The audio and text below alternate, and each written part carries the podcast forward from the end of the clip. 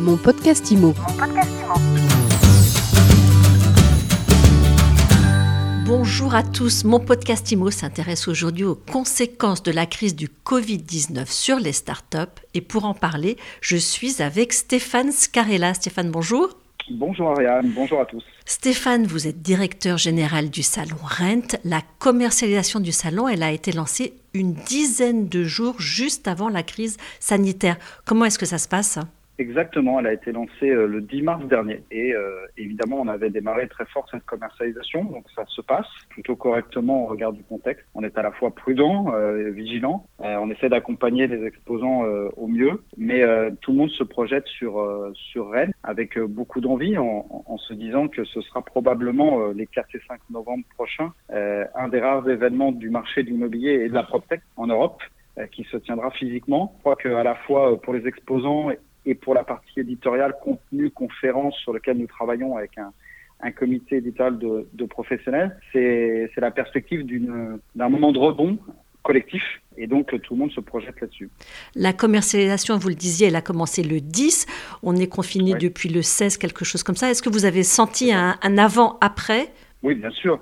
Euh, on a démarré très fort sur les, les, les, les 6 ou 7 premiers jours puisque tous les, la majeure partie des exposants de 2019 souhaitaient revenir en 2020. On était ravis. Et puis on a aussi, nous, euh, beaucoup travaillé avec Viparis sur le fameux pavillon 6 pour proposer euh, quelque chose de nouveau. donc ça a démarré très fort, on a enregistré tout ça et puis depuis ça continue d'avancer. Alors évidemment le rythme n'est pas le même.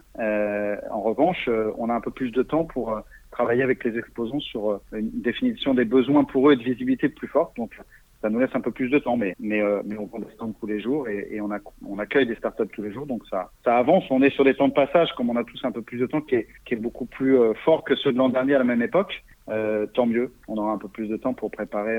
Je le souhaite en tout cas, le rendez-vous du rebond. Est-ce qu'à un moment donné, vous avez imaginé annuler ou décaler l'événement? C'est une question qui est évidemment on a en tête, on est très vigilant, on fait attention à ce qui se on est à l'écoute à la fois de Viparis euh, qui est l'opérateur de la porte de Versailles et puis évidemment des autorités. Donc on dépend complètement de ça. Aujourd'hui, euh, on a la chance d'être dans une perspective assez lointaine euh, euh, au mois de novembre. On fait attention à tout ça, on est vigilant. Pour l'instant, il n'y a pas de, la question se pose pas en fait. Donc, donc on avance et on espère tous qu'elle ne se posera pas les 4 et 5 novembre, ce qui est quand même assez loin. Et j'espère qu'on sera tous collectivement sortis de tout ça d'ici là.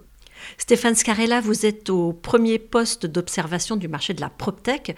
Est-ce que pour vous, les startups françaises, elles peuvent résister à cette crise? Alors, il y a plusieurs cas de figure. Euh, J'ai envie de vous dire oui, parce que la majeure partie des startups que je vois euh, dans la PropTech euh, saisissent des opportunités. En tout cas, elles ont su, en, en, préalable, je trouve, très très tôt dans, cette, euh, dans ce confinement. elles ont su réagir très vite, elles ont été très solidaires. je vois beaucoup de, de choses sur les réseaux sociaux où ces startups de la ProTech proposent leurs services finalement, et vous le voyez comme moi, aux professionnels à travers des formations, des webinars et plein d'autres dispositifs.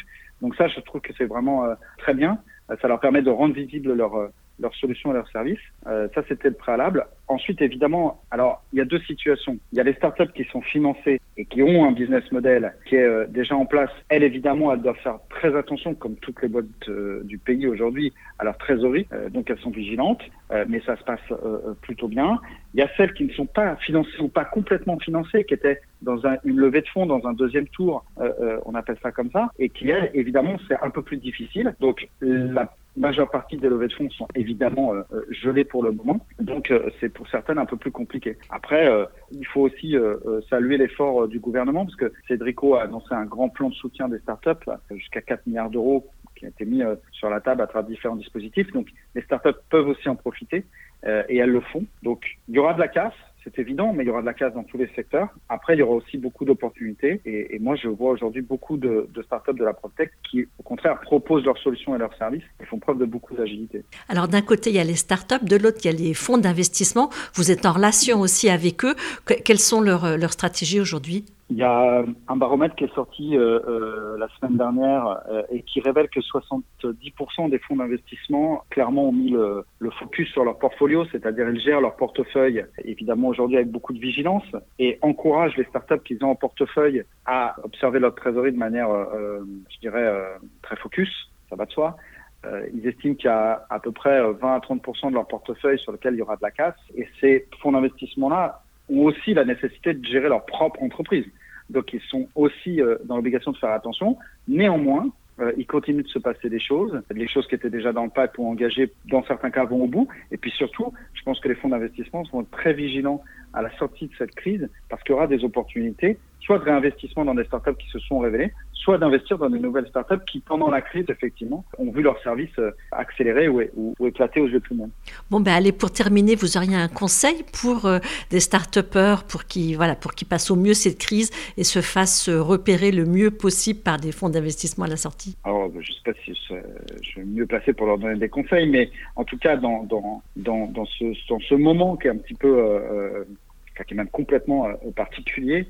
Euh, il faut évidemment euh, qu'elles continuent à gérer leur entreprise avec le plus grande vigilance, encore une fois sur leur trésorerie, mais ça c'est le cas de toutes les entreprises en ce moment. Mais surtout, il faut qu'elles continuent de faire preuve, je trouve moi, d'agilité et de proposer leurs services comme on le voit beaucoup aux professionnels à travers les réseaux sociaux. Et, là, les, réseaux sociaux ont retrouvé toute leur légitimité en ce moment, ça on peut le dire. Et puis, suis convaincu que le numérique est porteur de solutions. On le voit en ce moment pour les notaires, on le voit dans les syndics, où finalement il y a eu une accélération très forte, forcée par la crise. Et là, il y a des startups qui sont en train de se révéler pour les aider, pour les accompagner. Euh, le numérique, il sera porteur de solutions, ça c'est clair, mais ça ne sera pas suffisant.